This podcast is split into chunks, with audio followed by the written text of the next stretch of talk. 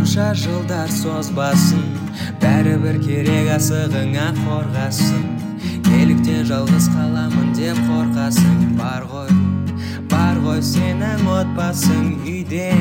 Ең әдемі көбелек қалдыруы мүмкін жүрегіңді өкпелеп айтқан шығар біреу өкпеңді көк төкпе деп бекер. Так қайырлы күн қайырлы таң қайырлы кеш. Таң не бар өзі? Қайырлы таң. Күннің қай уақытысында көріп жатырсыздар сол күннің қайырлысы? Ассалаумағалейкум десей амансыздар ма? А, бұл подкаст так бояусыздың екінші маусымы үшінші сериясы. Менің есімім асхат отқан очки болған мемдегі жігіт. Танымайсыздар ол жігітті десей Это новый, это новый гость. типа бет тығып қалатын ше? Мен барадым типа джеймс кул джеймс бір бұл крутой бір жан ғой крутой бір жан все біздің үшінші серия баха жоқ қазірше и біздің қонақ әлиарстан амансыздар ма давай кеттік сөздерімді тыңдашы сенің жалғыз анашы көріп сені толғайды так әлеке не дейміз бұл реанимация реанимация есіңде И уже ялып қалған Реани- реанимация реанимацияда резидент болып жұмыс, жұмыс жасайды оқиды. Врач құдай қаласа болашақ. Олимпиаданың екі дүркін чемпионы дейсіз ауыр атлетикадан деп. Чемпион мира деп ше. Е ауыр атлетикамен айналысасың ғой рас қой дұрыс па? Так медицина және ауыр атлетика кітабының авторы екеуін қалай бірге алып жүреді дейтін сондай сондай лайфхактардың коуч бизнесмен деп ше? Үш жұмыста жұмыс жасаймын дедің ғой сен иә үш жұмыс ебать енді өйстіп таныстырғаннан кейін салмақты бірдеңелер айтшы өткенде қазыбек қуаныш сияқты қуып кетпеші. Не дейміз енді енді біз демекші. Нормальный салмақты бірдеңелер айтшы. Өзің туралы бір екі сөз айтып кет. Өзім туралы неғып жүрсің десей кім шақырды сені деп. Он екі жыл болды осы медицинада оқығанға. Қойшы он екі жыл ма не? А сен колледжде Колледжде. Төрт жыл колледжде тоғыздан кейін кеттік қой сол. Мектеп скучно болды. Мектеп қызық емес па? Қызық емес қой. Ә, мектеп мектеп бұлар ерте гениев кеткен кісілер ғой. Тоғыздан кейін кеттік. Фельдшерді оқыдық. Төрт жылдан кейін. Анау медик бол анау дәрігер болатынымды білдім. Бірақ қандай дәрігер екенін өзім білмедім да. Кейбіреулер айтады ой түстім бірден хирург болып кеттім мен білдім қандай адам болатынымды маған андай бағыт бағдар беретін адам болған жоқ та.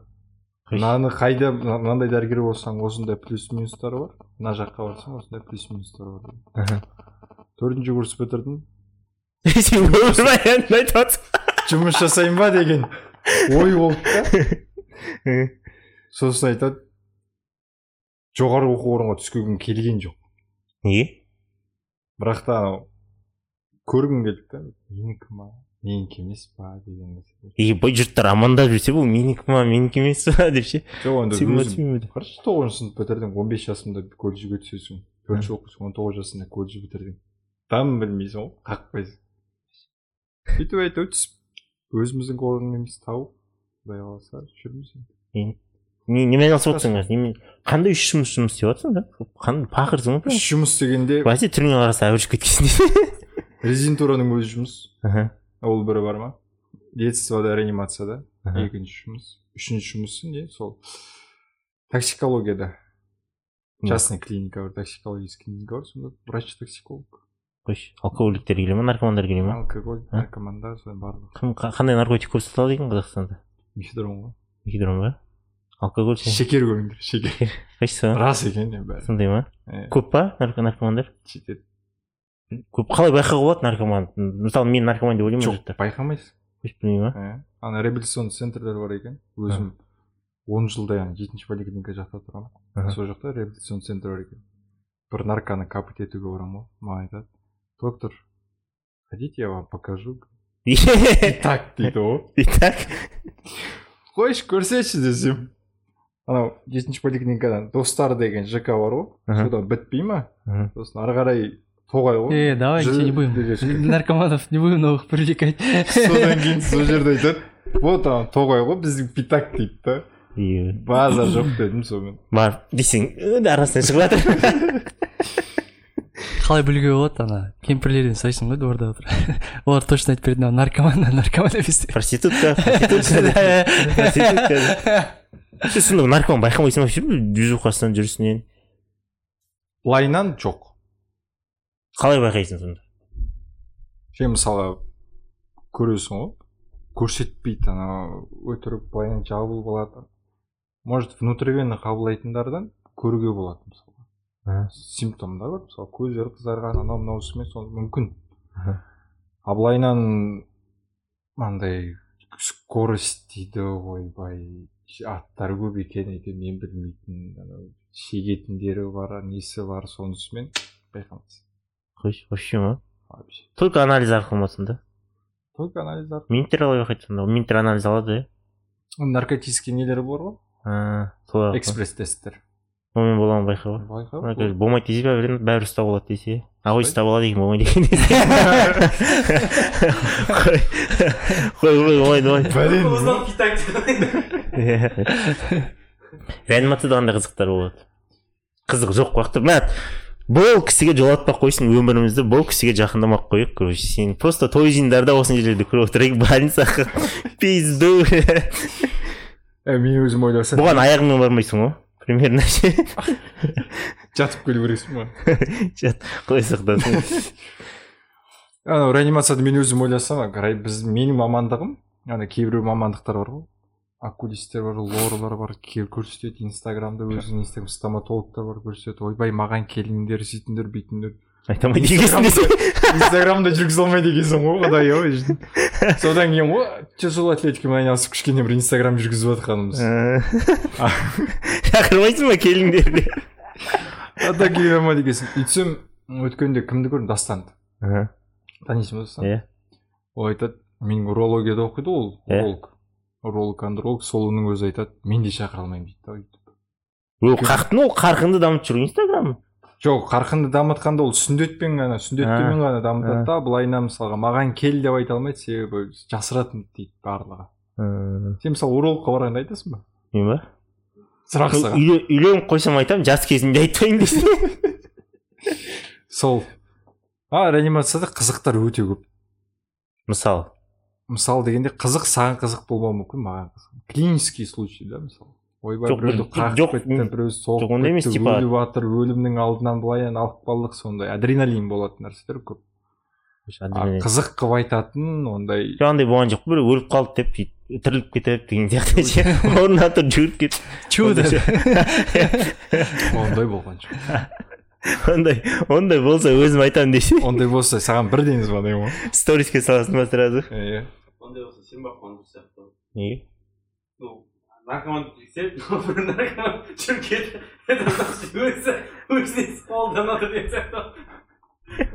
болса да болмаса да деп па че там басқа не жаңалық жаңалық жоқ па өміріңде үйлендіңіз үйлендік төрт ай болды қалай екен енді нормально өзгеріс жоқ короче үйленбей ақ қойыңдар десе жоқ онда жұмыс жасайсың күнде жұмыста жүресің үйде болады төрт күнде бір келесің үш күнде бір келесің. Қазір коронавирус көбейіп жатыр. Мен ойлайтынмын ана турцияда жүрдім. Маған звондайды осылай да осылай сен коронавирусқа шығасың дейді да. Ойладым а анау детский больницада. Олар басында коронавируспен айналысты ғой. Взрослыймен сөйтіп взрослыйға шығатын шығар десем бардым ойбай балалар жатыр. Үш айлық балалар бір айлық бала. Коронавируспен ауырып сонымен жүресің адамдар бар ауырып жатқан через сутки жүресің. Қызық жоқ в общем жоқ қызық жоқ дегенде үйленген қалай десем коронавирус деп өтірік әңгімені аудара сала ма? Жоқ үйленгенде айтып отырмын ғой мен саған. Иә. ештеңе өзгеріс жоқ. Вообще ма? Күндегідей өмір ары қарай жалғасып жатыр. Тек қасыңда өмірлік серігің бар. Тамақ бар десе тамақ бар қарның тоқ киімің үтіктелген жуылған болды ғой басқа не керек. Басқа қызық жоқ па? Басқа оның алдында інім істейтін. Ол, қазір әйелім істейді. Содан кейін ғой өзгеріс жоқ. Ол пенсияға шықты десе иә. Сен қалай ауыр атлетикаға кетіп қалдың? Түсінбеймін бір пацан кезінен заниматься етсең мақұл ше еді жоқ ол былай болды. Универде сөйлесіп жүрген вообще ондай мен алыспайтын едім ғой. Төртінші курста ол асан деген досым бар. И жоқ кезде бір или бір қыз айтты маған мен дрештарға қарамаймын деп ше. Ондай құдай ау көріп отқанымда танитын болса колледжден бері бабникпіз ғой дейсің мойнына универге келіп қойып кеткеніміз болмаса. Наркоман едік қой дейсің айтпа сол төртінші курста өзің білесің ғой. Подвалда киім шешінесің. Мына жақта қыздар өтіп жатыр футболкамен. Қайтадан арықтап кеттік сол футболка рубашканы қайтадан киіп алдық қой. Сөйтіп қыстың күні ғой шешініп жатсам асан айтады апарасың ғой мына жерден сүйектерің қабырғаларың саналады көрініп тұр. Өзі ана тренер болып жұмыс жасайтын. Е жүр. Мен сені өзім тренировать етемін тренировкаң да бесплатно зал да бесплатно келсең болды дейді да. Сөйтіп бастадық. Мен сен примерно андай қылған ғой. До после. Примерно сондай рекламада жүрген. Просто сөйтіп қызығып кеттің ба сен кәдімгі серьезно айналысып кеткен жоқ сияқты бастасаң анау не сияқты екен да нар- наркотик сияқты екен мынауың әркімнің өзінің наркотигі бар екен білмеймін білмеймін жаңағы не тоғай ма не дедің сияқты жүрген сияқты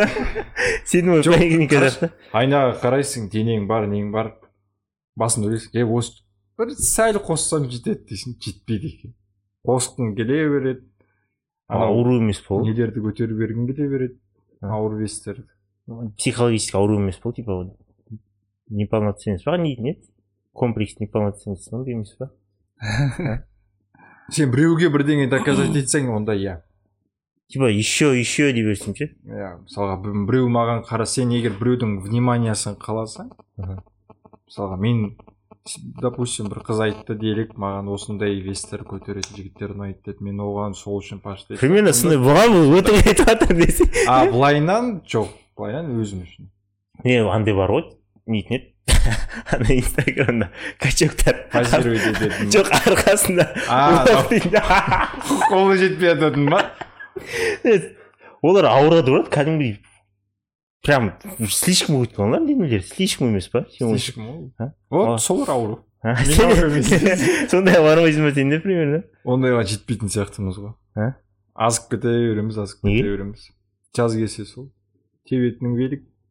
Великпен жүресің болды терлейсің теріңмен кетіп қалады сонда анандай проблемасы ғой азып кете береді салмақ қозғамайды питание дұрыс емес ұйықтамайсың дұрыстап Пи- питанияға байланысты нан көп жейді дейді ғой а? Нан көп жейді дейді болды өшіп өтірік па не? Өтірік нәрсе жалпы қызық па енді айналысқан? Нормально ма? Қызық. Бастасаң бір бастап нетсең сосын адамның саған қараған кезінде мысалы о! деп типа приятно да? Саған комплимент айтқан сөйтіп қанша болды барып жүрген? Барып жүргенге бір жыл екі жыл үзбей бардым. Жерін ба содан кейін коронавирус басталды. Анау мынаусымен үзіп кеттім бір жыл барып былай былаймен сосын жарты жыл тағы да үзбей барып қайтадан выступать еттім. Мхм. үшінші орын алдым городскойда. Содан қайтадан жұмыс басталып кетті. Сонымен барған жоқпын қазір. Ана выступлениеден кейін бір екі рет бардым сосын қайтып барған жоқ қанша салмақ қостың сен так төртінші курста елу килограмм болдым. Елу? Жүз сексен үш боймен елу килограмм болдым. Мә. содан жетпіс беске дейін қостым. Максимально барған салмақ сексен болды.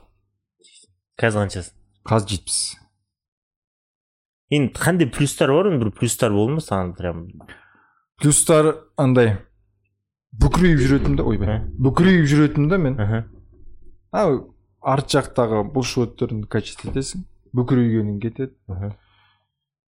Ыыы реанимацияда мысалға өзім жұмысыма керекті да мысалы пациенттер ауырып келеді төсектен төсекке нету керек оны ауыстыру керек деген соң көтеріп ауыстырасың мысалға қазір алярстан шақырамыз иә. Алярстан сегіз біреу болса вообще пиздец.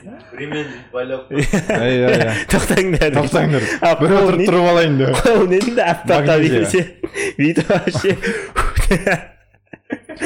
Плюстар өзің үшін сол. Әдемі болып жүргенің өзіңе да мысалы. Приятно ма? Приятно ғой сол ма плюс басқа ешқандай плюс жоқ қой мен мені көндіресің ба дедім че то көнген жоқпын десең жоқ сен адам мысалға өзіне байланысты. өзіне байланысты. Саған өзіңе керек емес болса барып керек емес мысалы. Егер сен қызық бастасаң өзің әли мен барғым келеді. Көбінесе сұрайтындары менен андай толық адамдар. Толық.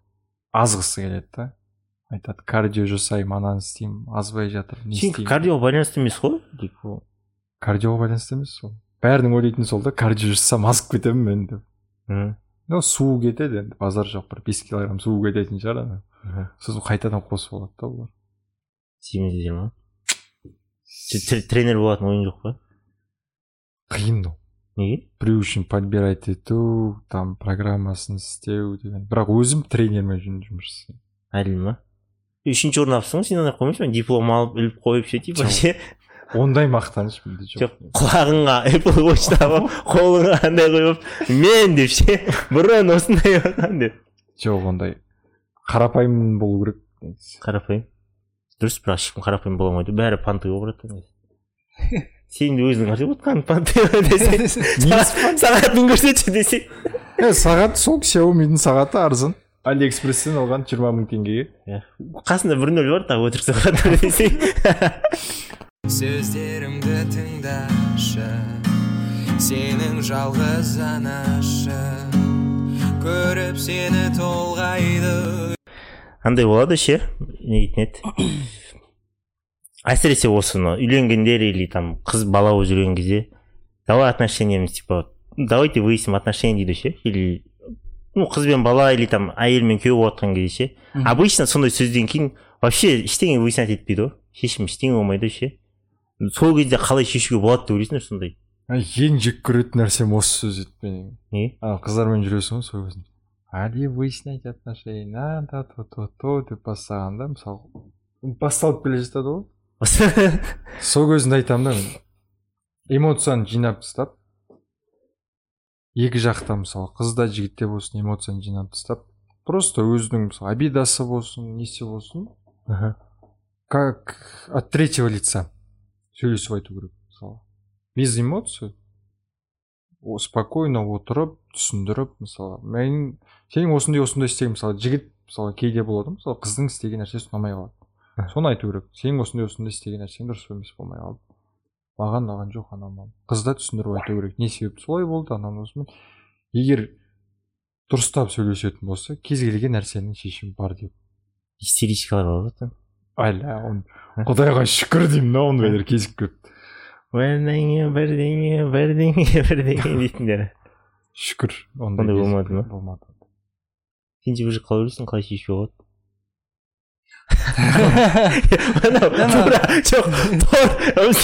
Тор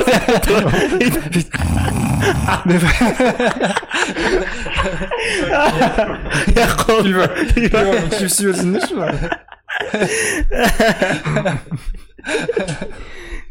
ә қалай ойлайсың бә білмеймін ондай жағдайда болған жоқпын мен ну білмеймін мен былай короче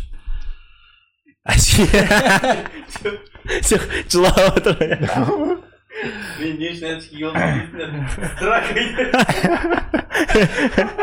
не үшін очки киіп отыр деп па отношения выяснять етіп вот результат қалдың ба қалай иә иә иә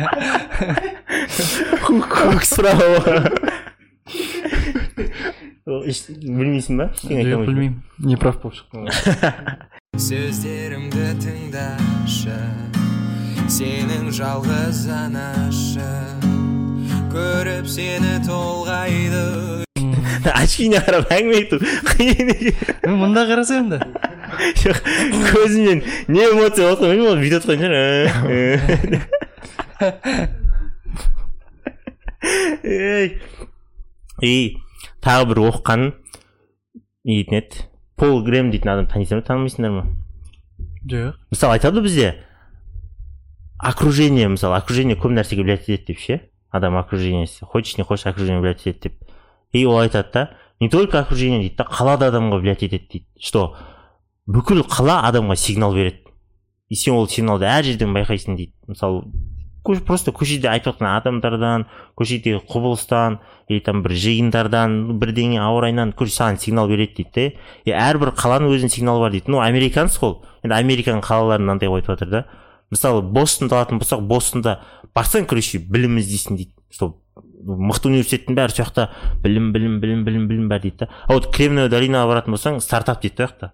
Ол жақта бәрі там инновация сондай істегісі келеді сондай істегің келеді да. Нью йоркқа барсаң финансы дейді короче өңшейін байлар пафос понты сондай дейді да лос анджелеске барсаң здесь короче атақты болу керек дейтін ой келеді дейді да а саған ондай ой мысалы келмеген дейді мысалы да а чикагоға барсаң чикагода вообще андай не етеді қатыгез сияқты дей ма сондай ондай мафиоза дей ма сондай сияқты андай вайб келеді дейді де соны сезесің дейді де. И әркім өзінің қаласын тапқан дұрыс дейді. Сен мысалы алматыға барасың или астанаға барасың саған қай қала жағады деген сияқты. Мысалы бізде болады. Мен өзім мысалы арыстамын бірақ арыста маған ұнамайды ше. Астана ұнайды. Астана маған мысалы осындай вайб беретін сияқты типа қимылда тез істе дамы деген сияқты ше бәрі кетіп бара жатыр қалып бара жатрсың деген сияқты ше. А вот алматы маған понты сияқты тупо ше.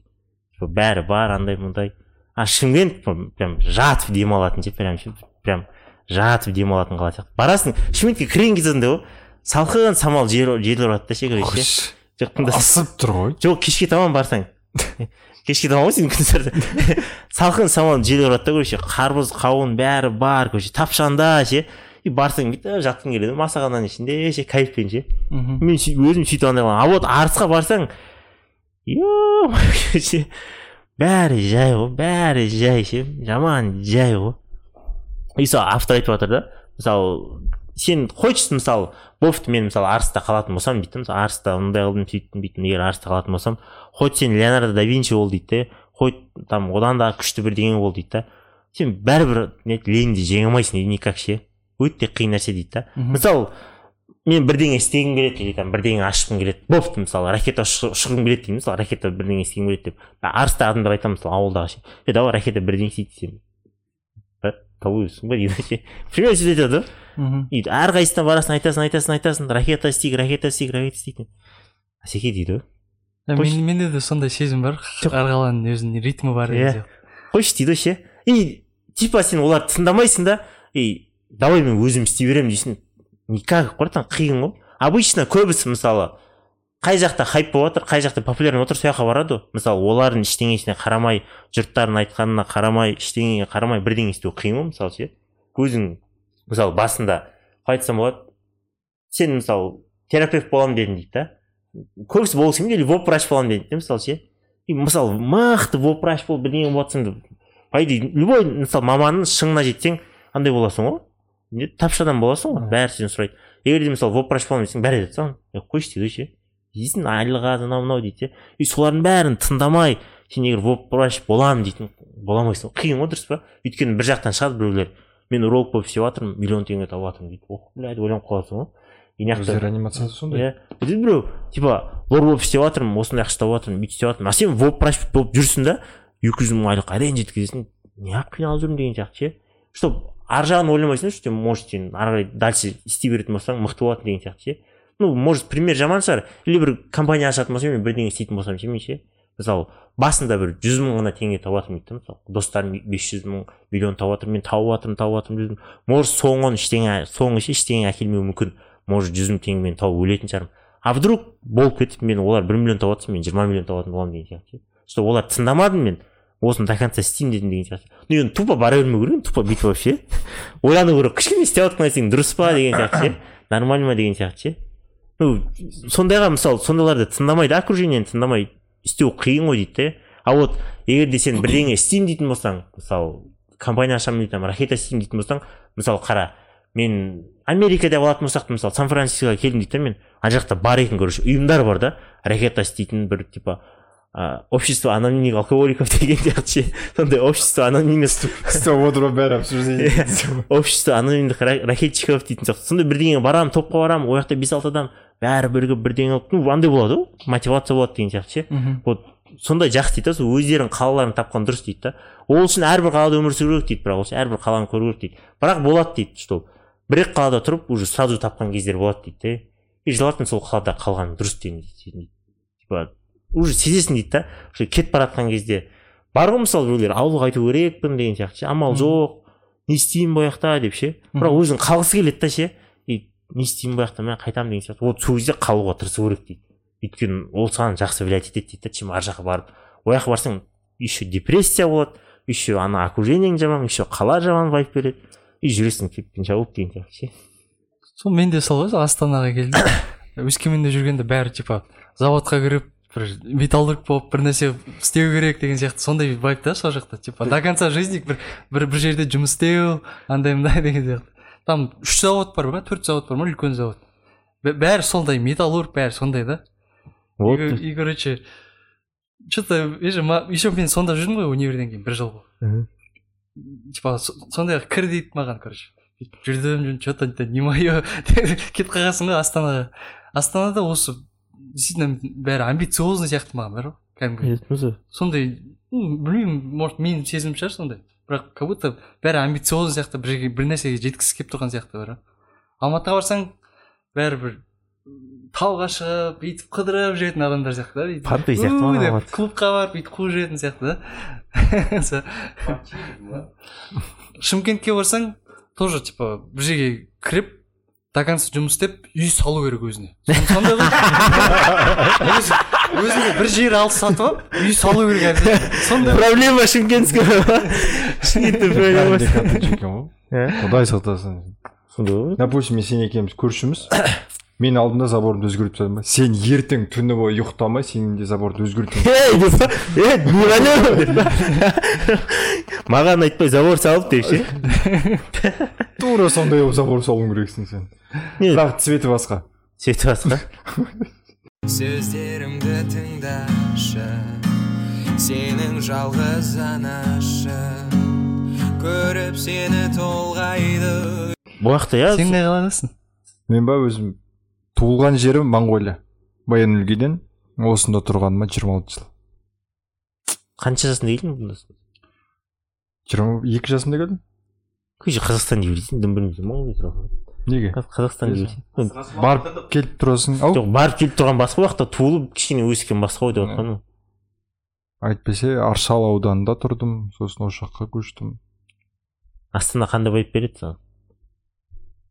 Астана ма ұнай ма ұнай ма ұнамай ма мен үшін ана қымыз ішіп ет жеп ұйықтап сондай ештеңе істемей мен сендер үшін астана андай мотивация беретін болса мен үшін жоқ не не ондай мотивация бермейді қандай не қандай маған турция мотивация береді Ас- жоқ астана саған не береді деп жатқан астана астана айтып отырмын ғой ондай уют береді уют үй болғаннан кейін ба үй болғаннан кейін сондай уют береді сен сен бір айттың ғой турция деп турция үлкен ел ғой брат саған бір қаласын стамбул стамбул ма стамбул ол сондай атмосфера бере ма? Сондай маған сондай атмосфера береді.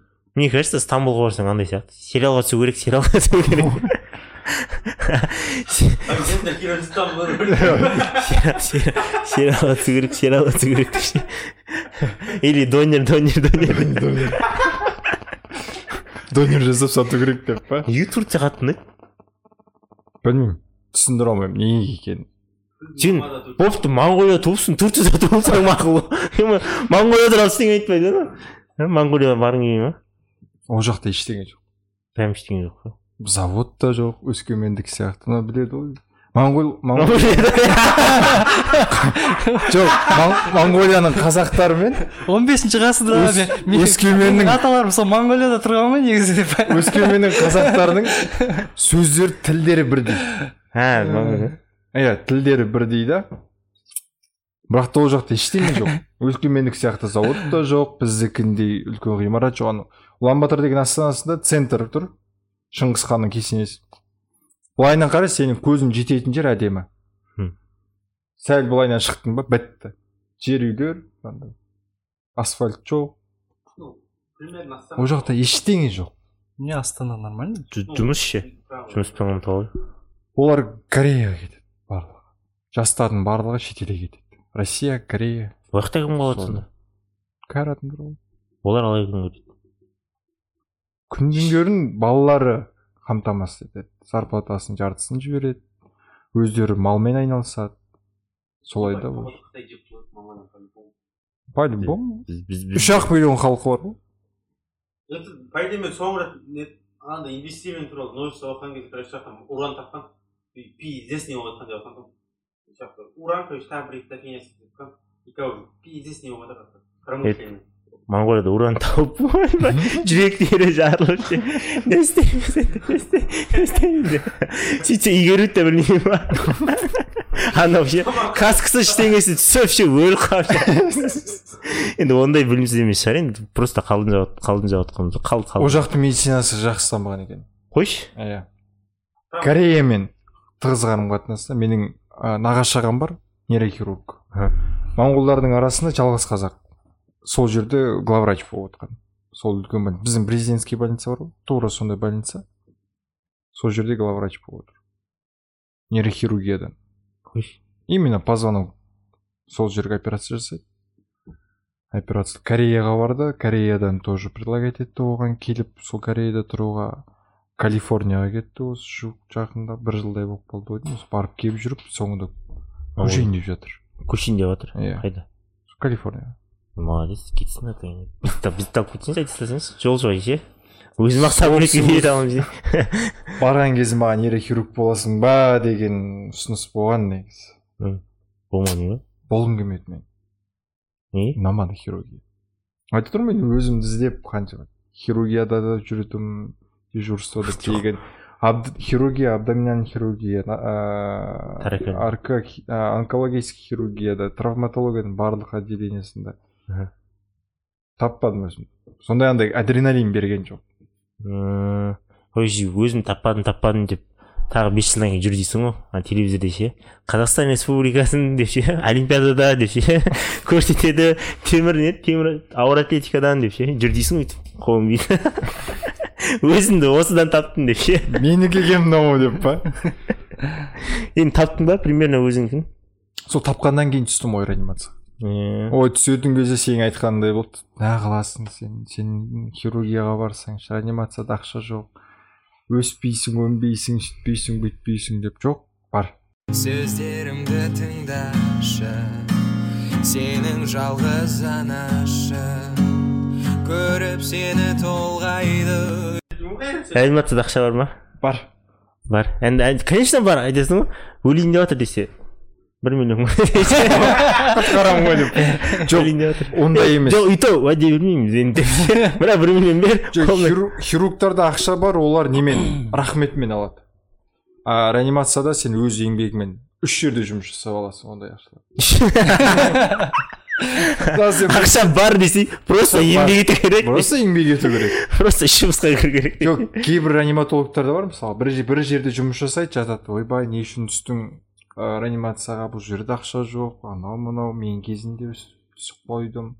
Жоқ бұл бір жерде жұмыс жасайды. Басқа реаниматологтар бар үш жерде жұмыс жасайды. Миллионның үстіне екі миллиондай табады. Бар сонда бар. Егер сен еңбек етсең табасың. Енді сен айтып былайынан бір жерде жатып алып «Ы, жоқ таппайсың онда». жоқ енді сен айтып отырсың жассың ғой қартайған кезде ше өйтіп жүре алмайсың ғой уже вынос өсіп қартайған кезде бизнес ашасың қазір қартаймай тұрып бизнес ашасың қазір ойлаған мақсаттарым бар. Мен үшін медицина ол бір жағынан хобби бір жағынан не сияқты болып тұр да сендер заебал шеттеріңнен қазыбек келіп мен үшін стоматология бизнес негізі бірдеңе қуаныш та келеді да. Е гинекологпен до конца айналысам ба десем жоқ өзім кабинет ашып бизнес жасаймын дейді. Бәрі сондай әңгіме айтады. Ешкім қалып бүйтіп бірдеңе аурудың емін ашамын десең бәсеке дейді оған оған ақша қайда деп. Өзіңнің тауыпсың универдегі универ қабырғасында жүрген достарыңа інілеріңе не айтасың өзің табу үшін? Өзің табу үшін көру керек. біздегі не? Ең бір осы астанадағы басқа қалаларды білмеймін. А, қазақстанда деп айтпай ақ қояйын. Өзім жүрген. Астанада ең бір плюс. Кез келген больницаға барсаң осындай э, медунивердің студентімін практика өткім келеді көргім келеді десең кез келген жерге сені кіргізеді. Қойшы. Кез келген больницаға мен бардым е жоқ медицинский ол вообще универде жүрген адамдарға айтады вообще студенттерге не только медицина емес там енуда жүрген бірдеңеде жүрген хотя бы оларға не деп айтамын мен енудағы хотя бы бір бірдеңең бар шығар что универ универде өйстіп істемеппін мен универде осыны істемеппін деген өкініш жоқ қой вообще. вообще өкініш жоқ а болыпты мектептегі балдарға не айтасың оларға не айтасың білмеймін ей сабақтарды оқың ата аналарыңды тыңдаңдар ата аналарды тыңдаңдар сен сен не деп айтасың қандай ақыл айтар едің мектепте өткенде айтты ғой кім? Қуаныш па? Қазбек Иә. па? не деп оны көру керек барып көру керек сол. Жұмыс істеген а ол қазбек келетін не ол сен универдегі айтып отырсың ғой сен мектептегі ше мектептегі не не дейсің оған жоқ рас не дейсің? Сен не деп айтасың ал мен ба? Ей мен ей мен ей мен ей мен деп. универдегілерге ма? Негізі мектептегілерге мен айтатын мынандай еді нетін еді бүкіл нәрсені істе ше там не істеп көр қателесесің ба қателеспейсің ба ше? Похуй пофиг жүре бер деп. Главное закон бұзбасаң болды деп. Просто мектепке келіп андай боламыз ғой. Мен өзім тиянақты болғанмын что артық қимылдаусыз артық істемейсіз деген сияқты ше. Сабағыңды дұрыстап оқу керек бүйту керек сөйту керек деген сияқты. Мен қашып кеткен мектепте вот жүргенмін айтса енді сондайларды сондай ақылдарыңды айтсай. Не только за- закон бұз андай қыл мен просто көп қателесу керек мектеп кезінде көп қателесу керек. Просто мектеп кезінде жоқ. мектепте мектепте қателескенде не береді саған айтшы брат біраз нәрсе біраз нәрсе ұғынуға болады. Он он бір сыныпта братан біраз нәрсе ұғынуға болады. Мен он он бірде оқымадым ғой он он бірде оқыған адамдар айтып жатырмын сен саған қатысы жоқ. Просто универдегі адамдарға да братан көбіне қателессең.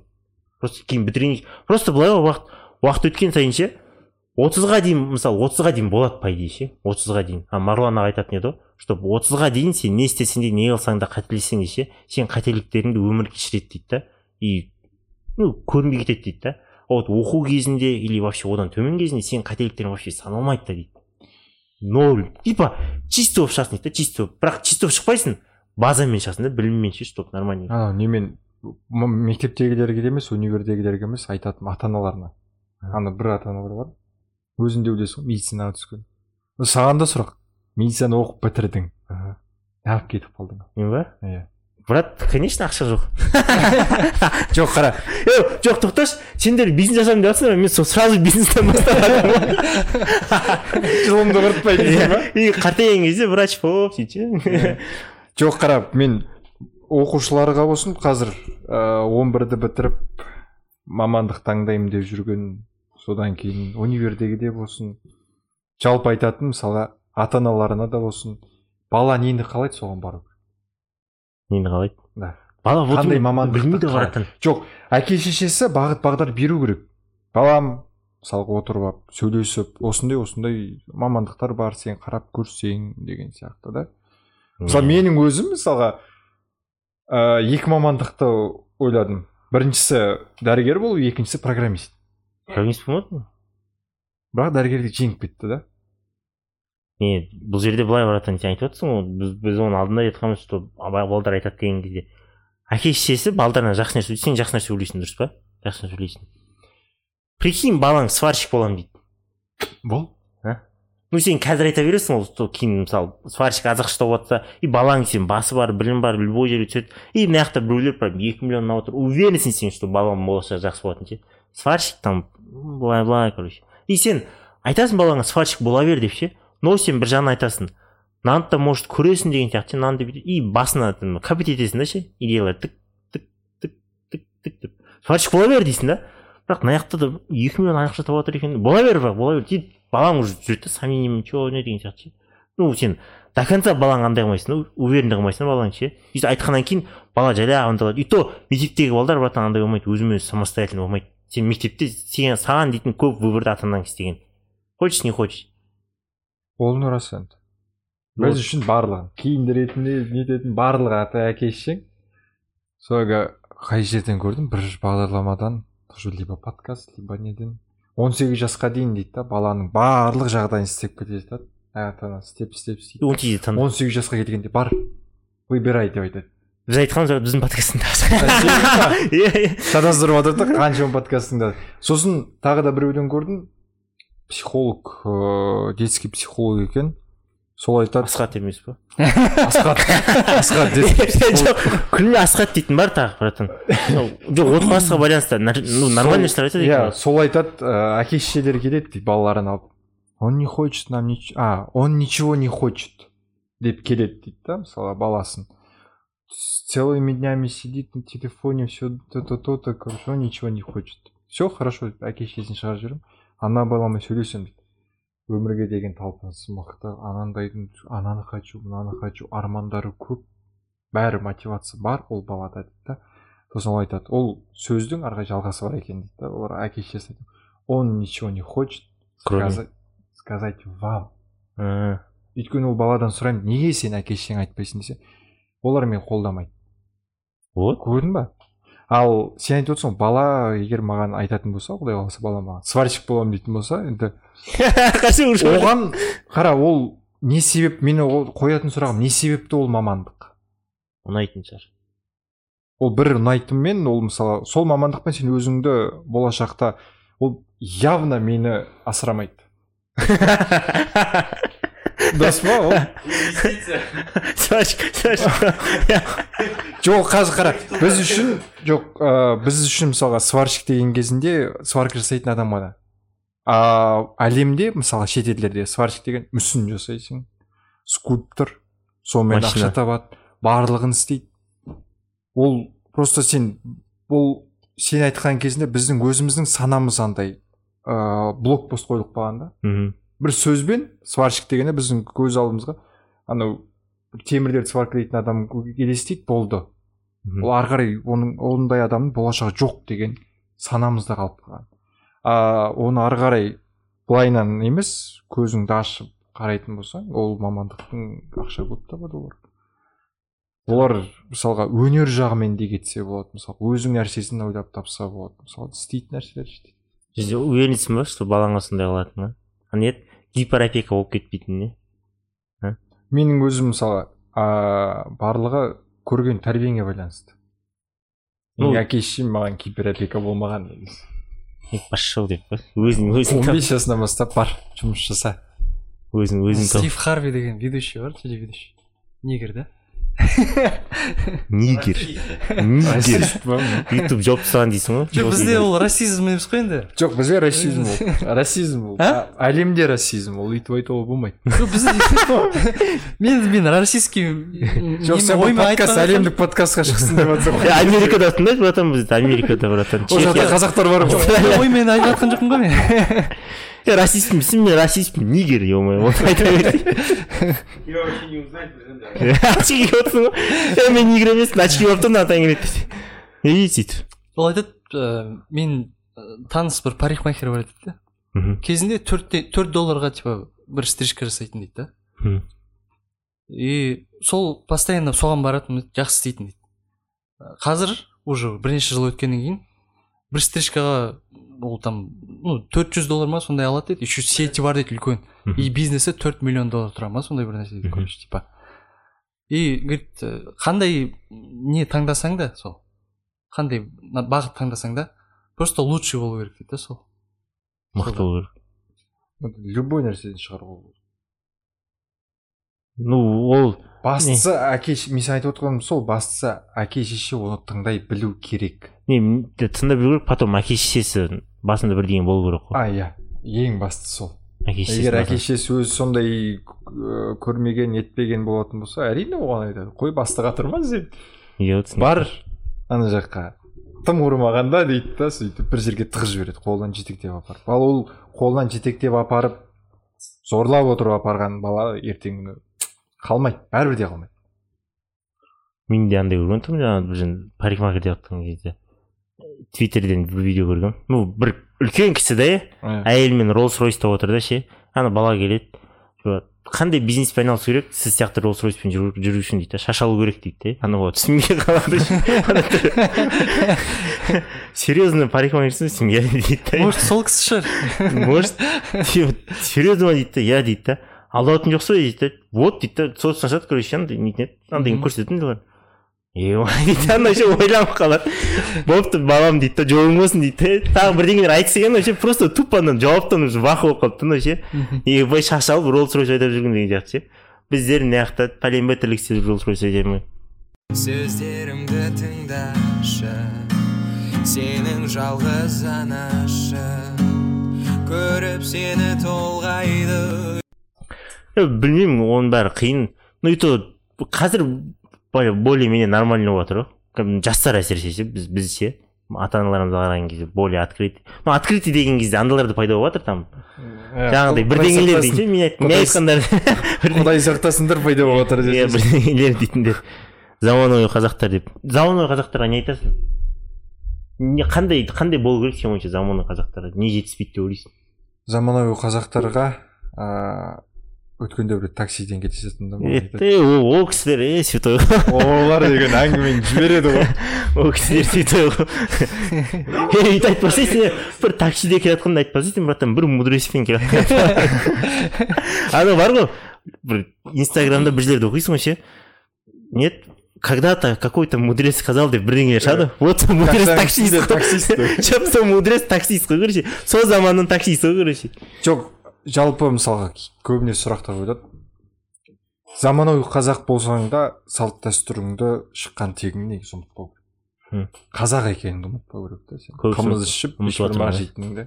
өзім моңғолияда туылған жоқ ол брат при- прикол Этот, жоқ онда мен саған қазір приколды айтамын прикол. Айт айтшы. Короче мен басында анау моңғол екен моңғолиядан келгенімді жасыратынмын да. Себебі ең обидно болатын оралман деген сөз мен үшін обидно болады. Жүрегің ың ың ете ың ете қалатын сол е сосын качать етіп оралман деген сөйтіп асан деген дос Жаңағы тренер ма? иә екінші курста оралман деді оны сөйтіп ол бір күні ана удостоверениемді көреді ғой. Ар жағында туылған жері деген жерде моңғолия моңғолия баян өлгей деп жазылып тұрады. Сосын е сен моңғол екенсің ғой деп сөйтіп мен жындандым ана жерде жоқ мен қазақпын деймін да. Жоқ сен моңғолсың дейді таныстармен таныстырады. Мысалы дос баласымен аңа тәдиярстан мынау моңғол дейді. Мен ана жынданамын сөйтіп жүріп етім үйреніп кетті да ондай нәрсе. Сосын өзім айтатын болдым. Мен моңғолмын деп айтатын болдым да содан кейін. Сондықтан да иә. Анау сен айтқан сөзің ондай ешқандай неде жоқ та ол реніште неде задевать етпейді ешқандай. Моңғол десең де қазақ десең де бәрібір да бәрі біткеннен кейін жүз сен жоқ жоқ. Давай разве выясним еще эмоциональный ондай емес па заманауи қазаққа не айтасың енді? Салт дәстүрді ұмытпау керек деп бастысы сол қазақ екеніңді ұмытпау керек. Болды барлығын істей бер. Ана мен айтатын ә, өзімнің ұстанымым бар да. Барлығымызға все дозволено. Мхм но просто границадан шығып кетпеу керек та. Барлығын істеу керексің. Барлығын көр. Қателесіп те көр ананы да көр мынаны да көр. Қандай саған нәрсе қызық сонымен бәрін айналыс.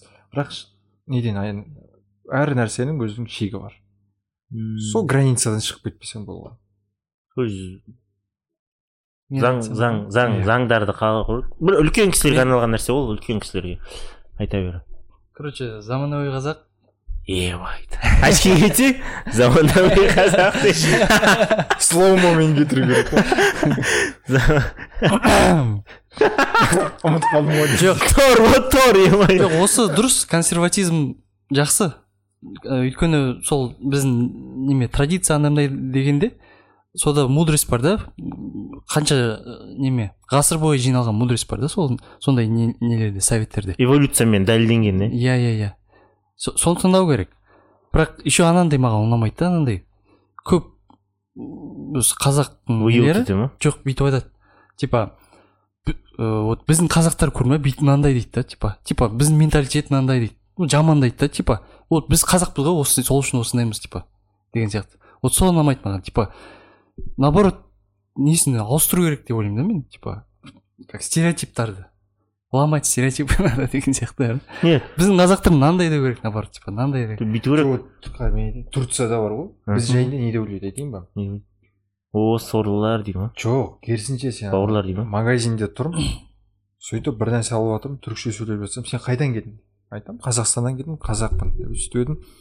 А дұрыс сендер қыдыру керексіңдер сендер байсыңдар ғой сендер еңбекқорсыңдар ғой да ладно дейсің да.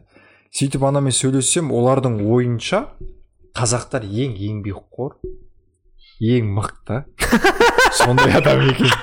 Өзім Көрдің ба? түсінбей қалдым десей Иә. бізде маркетинг неге? Нихуя просто. Бізге біз неге не себепті ә, біз анау совет үкіметі кезінде біздің миымызға әбден құйып тастаған біздің әке шешеміздің миына қазақтар жалқау қазақтар ылғи да кешігіп келеді қазақтар ештеңе істегісі келмейді қазақтар ұйқыбас соған өзіміз де сеніп қалғанбыз да.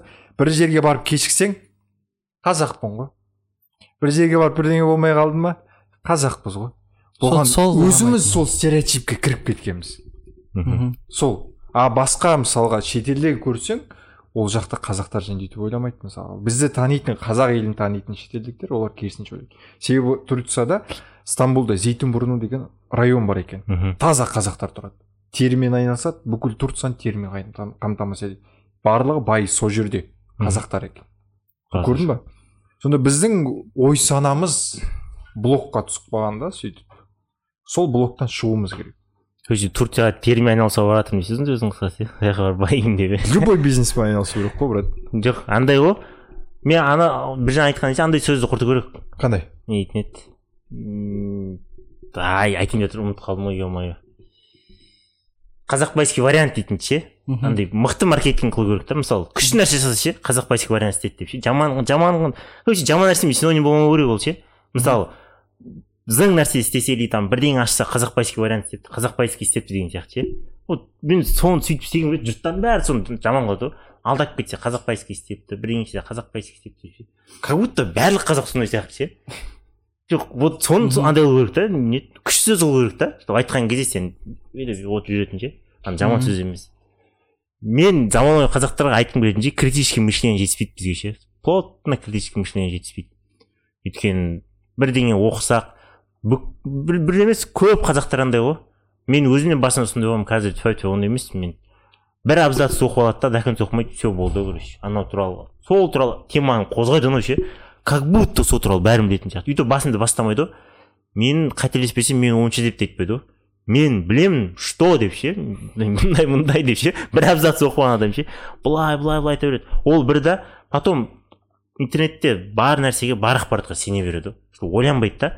Ол жазған нәрсе кімге керек ол рас па википедияны оқу сөздерімді тыңдашы сенің жалғыз анашы көріп сені толғайды жаңағыдай бір абзац оқыған деген сияқты ше мысалы не только абзацтар. Жаңалықтар қарайды или там январский событие мынау украина мен россияда болып жатқан нәрсе әлемде болып жатқан нәрселердің бәрін ше қарайды да оқиды да. Сутіне жетпейді ғой ешкім ше. Ешкім емес көбісі да. Ойлайды что сондай сондай сондай сондай деген сияқты и басқа источниктерді қарамайды короче критический мышление жоқ қой бұл мысалы осы пост кімге керек осы пост біреу реклама қылды ма осы пост біреулердің пайдасын шешіп жатыр ма бірдеңе ма или хотя бы до конца оқыса ше и кішкене ойға салса деген сияқты и соны ойға салып потом көрсе деген сияқты да тупо әшейін өздері бірдеңе болып қалса өкімет жаман деп беретіндер бар ғой ше өкімет жаман өкімет жаман деп ше айтасың ғой мысалы біржанға да жақпайтын жерлер бар бірақ біржан айтады да қай жер жаман десең біржанға біржан бір осындай екі осындай үш осындай төрт осындай по факту айтып береді да.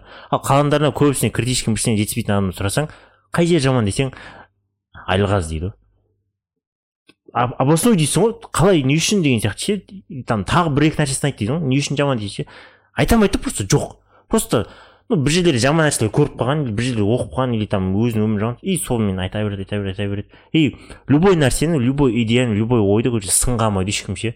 Тупо сене береді да тупо сене береді. Мысалы қазірдің өзінде тоқаев президент мырзамыз ше ну более менее айтқан нәрселері жақсы болып жатыр ше но әлі де сынға алу керек та. Мен бірақ әлі қолдаймын мысалы ну ұнайды істеп жатқан нәрселер ше. Но бір түкірікте сеніп кетпеймін жаңағыдай ше инстаграмда көп қой мой президент краш тоқаев бірдеңе дейтіндер ше. Е слишком ол деймін да ну базар жоқ президент андай ғой қолдаймын но енді как будто олар уже проблеманы шешіп тастағандай вот. Сондай жетіспейді бізге что критический мышление. Дәл қазір қазақтарға критический мышление жетіспейді. Ну дамығанбыз бәрі бар күшті бар. Бірақ критический мышление прям қатты жетіспейді. И жаңағыдай сен айтасың салт дәстүрді ұмытпау керек базар жоқ салт дәстүрді ұмытып жатырмық қой өзімізше мен ағам айтады что бір күні келін дейтін сөз дискриминация болады деп ше. Келін дейтін сөз дис- дискриминация болады деп. Соған келе жатырмық біз. Соған келе жатырмық өйткені ол интернет біз мысалы айтамыз ғой қазір бұрынғы кезде ол не в темада болды что жақсы қыз жоқ дейді нефтемада болды да қазір ол темада дейді. Жақсы қыз шынымен де жоқ дейді. Егер дейтін болсақ бар дейді да бірақ ну бұрынғыдай андай емес дейді да что барлық жерде көп емес дейді да. Мысалы біздің үлкен әпкелеріміз мамаларымыз алатын болсаңыз олар отбасы деп там күйеуім бала шағам дейтін үшін олар бірінші орын қойған дейді ол ол нәрселерді ше қазіргілер ондай емес дейді да. Ну бар бәрін айтып жатқан жоқпын. Бар арасында жақсылар дейді бірақ олар аз дейді олар іздеу керек нәрсені дейді да. Уақытын құртып жіберу керек. Ну уақыт құртатын нәрсе дейді да но түбінде іздеу керек дейді да ну бұрынғыдай көп емес дейді да и жаңағы сөздің жануары жүр қазір дейді. Жақсы қыз кездеспей жатыр деген сөз жануар дейді де. Өйткені көбісін айтатын болсаң мысалы жаңағыдай ата анаммен тұрамын дейтін мысалы мысалы сенің әйелің мысалы ата анаңмен тұрасыңдар бәрің бірге иә вот сондай сияқты әңгіме айтатын болсаң уже кішкене басқаша ойлайтындары бар. Или там бірдеңе десең бірдеңе болатындай бар деген сияқты ше. Ну жаңағыдай ну салт дәстүрді ұмытып бара жатыр ұзын сөздің қысқасы ше. Бұрындары өзі ата анасымен тұрған ба қалай болған? Бұрындары? Иә. Бір үйде тұрған ғой бәрі иә тұрды ғой жоқ только старший или только младший кто-то из них? Ну бәрібір бәрібір қалды дұрыс па? Ну иә. по-любому ну, по-любому біреу ата анасының қолында тұр дұрыс па? Болмаған ол егер болмаса ондай әңгіме болмайтын еді ғой мысалы. Иә иә иә иә иә е біреу жатыр ше. Давай. Осындай шығарамыз деп ше. Балаларымыз бізді асырайды деп ше. Жоқ балдар біз асырайды деген ол менің ойым жай сөз. Менің ойымша емес ол жай сөз. Бір әке он баланы асырай алады ал он бала бір әкені асырай алмайды никак асырай алмайды неге өйткені себебі оның өзінің отбасы бар ол баласын етеді ол нетпейді әке шеше ол жеткізеді баласын керісінше ана біздің ыыы әке шешеміз мысалы а- атамыз келеді ойбай немересіне келіп пенсиясын береді анау мынаусымен өлгенше сол баланың артынан кетеді ғой артынан немересі баласы болады баласынан немересі немересі шөбере шөбере шөпшек бала деп өледі біздікі Мгм. бәрібір де өзіне жайлы отмазка жасап сол айтып отырмын ғой сондықтан ол никак сен әлгі бір бала әкесін асырайды ойбай мен сендерді асырау үшін сөйтіп жүрмін деген бос сөз. Сондықтан сен асырайсың ба? ертеңгі күні жоқ асыраймын деген нәрсе сен өйткені жоқ әңгімем жоқ асыр сен сен тікелей түсіріп қалдың ғой ата Иә. ондай да емес просто нетін еді махаббатпен қарау керек та ата анаңа ше? Ол айтылмай нәрсе ол айтылмайтын нәрсе ол. Конечно брат айтылмайтын нәрсе. Иә. Но бірақ кейбір ата аналар айтады ғой братан по шутку болсын бірдеңе болсын или там осылар бізді кейін бүйтіп деген сияқты ше любой отбасында ондай әңгіме болған ғой болмаған не? Любой бір жерде или саған айтпаса да любой отбасында ондай бізде әңгіме болмаған дейтін мен қазақтың отбасына сенбеймін ше ондай ше. Сенбеймін мен. Өйткені просто телевизорда көріп жатып ше просто батяша ше приколмен айтып қалады. Е біз өткенде өспейсіңдер ма? Деп ше просто приколмен ше и по любому бір рет болсын айтылған нәрсе болады. Ну жаңағыдай салт дәстүр ғой сол егер салт дәстүрді ұмытпасақ сондай болсақ деп жатқаным ғой ну критический мышление керек деп ойлаймын мен сендер керек деп ойлайсыңдар ма? Қазір өте аз аз аз. Критический мышление. Ага анау январский совещадан кейін не шықты ғой подкаст? Ыыы айсұлтан қатысқан. Қандай? А иә иә иә иә иә сол подкаст. Ұнады маған.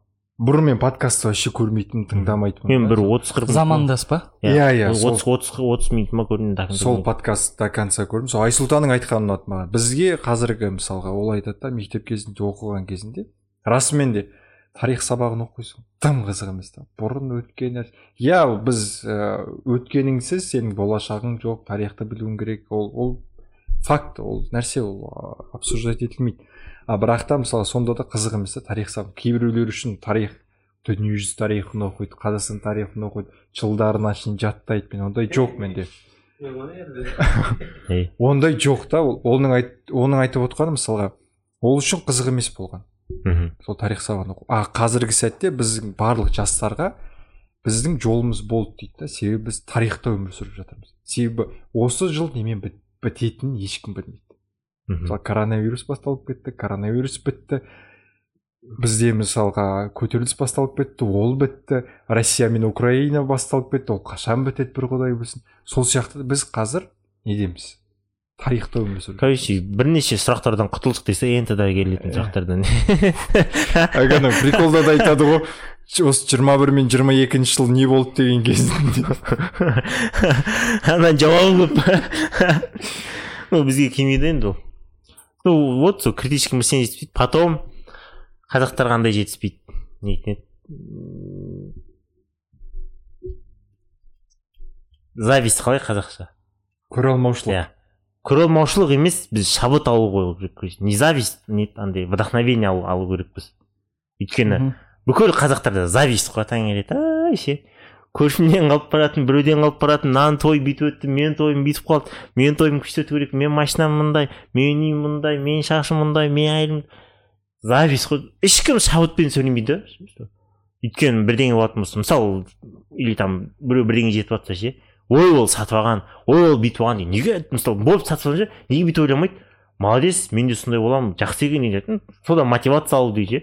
Онымен сөйлесіп қалай жетті иә осыған иә. деген сияқты. сөйтіп ей брат сатып алған деп жатса жоқ вот көбісіне зависть та ешкім шабытты таңдамайды да что мотивация таңдамайды да сондайдан ше. И бәрі зависть таңдайды и сол ұнамайды менде.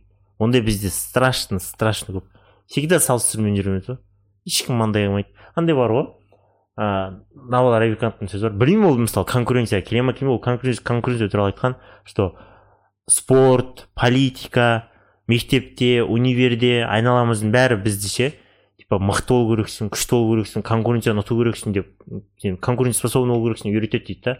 А по факту олай емес дейді да. По факту сен өз өзіңді дамыту керексің айналаға қарамау керексің дейді ғой не болады не жатқан ше вот сол кезде сен конкуренцияны жеңесің дейді да а ол типа жұрттар не істеп жатыр не қылып жатыр. Типа мен жеңу керекпін мен ұту керекпін мен бірінші орын алу керекпін. Ондай ойдың қажеті жоқ дейді да.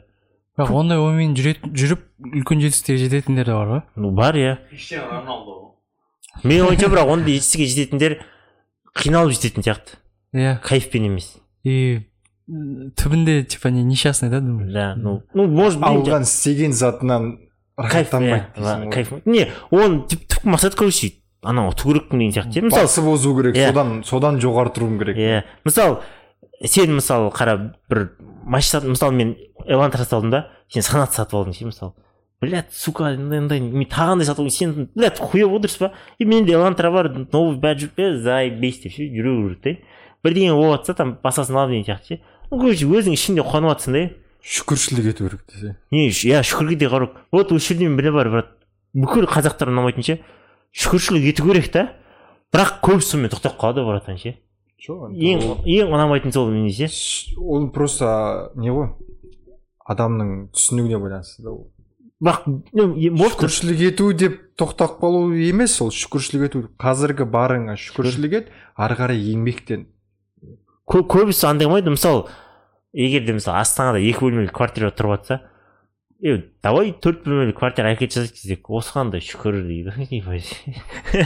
Ары қарай или там акцент алып алып или там одан да ну болды машинасы бәрі жақсы или бұдан күшті машина алғысы келсе. Әйелі айтады или ше давай осыдан да күшті машина алуға әрекет жасайық осыған да шүкір. Жұрттарда бұл да жоқ. Деген сияқты әңгіме айтады да вообще. Ай, ондай әңгіме вот ондай керегі жоқ. Шүкіршілік қыл бадыр жоқ. Шүкіршілік қылу керек. Но кішкене дальше қимылдау керек та. Дальше қимылдайтын рас ғой көбі шүкір шүкір деген. Ну менің ойымша просто отмазка ғой ше шүкіршілік дейді. Олар отмазка қылып алған. Жарайды сөйтіп шүкіршілік шүкір шүкір деп өздері дамымаған ладно это ол бір бөлек әңгіме. Еще шүкір деп типа басқаларды дамытпайтындар бар ғой типа. Мысалы а. Мысалы біздің еліміз айтайық мысалы типа отыз жыл мынандай отыз жыл бойы мынандайға ғана жеттік деген сияқты. иә осыған да шүкір осыған да шүкір и типа анау активистер неше түрлі сондайлар бар ғой. Бізде мынаны істеу керек мынаны істеу керек деп жүрген. Ей сендер неге шүкіршілік етпейсіңдер деп? Олар оларға қарсы шығады ғой сондайлар. Иә бәрі андай ма? Не ондай көп бізде ең жек көретін мен ше бастысы басымыз аман деніміз сау ғой иә аспанымыз ашық дейді ғой. Не аспанымыз ашық басымыз аман дейді енді бір жағы қимылдау керек қой дейсің ғой енді бүйтіп қала беруге болмайды не еді, андай қылу керек қой.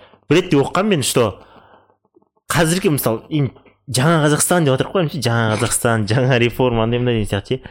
бір ана политик па бір экономист па сөзін естіп қалдым ше. Жаңа қазақстан дейміз дейді да бірақ жаңа қазақстанды ескі қазақстанды соққан адамдар соғып жатыр дейді ғой қайтадан дейді одан құр пайда шықпайды дейді де. Жаңа қазақстанды иә подрядчикті ауыстыру керек.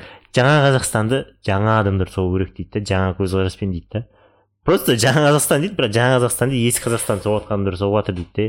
Олардың көзқарасы бұрын көзқараспен ғой дейді да. Егер де олар жаңа қазақстан соққысы келсе сол кезде соғатын еді дейді может білмеймін иә өзгеретін адамдар бар дейді да. Көп оқығандай қылатын ойын өзгертетін адамдар бар дейді да. Но бәрі емес дейді ол жерде өйткені бір адам өзгертпейді оны дейді да. Бүкіл андай үкімет дейді ал үкіметте бір адам емес дейді. Үкіметте бір минимум елу алпыс жүз адам болады дейді да. Жүз адам бір жиырмасы сондай шығар дейді да. Қалған сексен пайызын не күтесің дейді да сексен пайыз бас озып кетеді ғой дейді да. Вот сондай сияқты да вот жаңағыдай нетін еді. Шабыт жетіспейді деп ойлаймын. Потом рухани даму керек деп ойлаймын қазір қазақтарға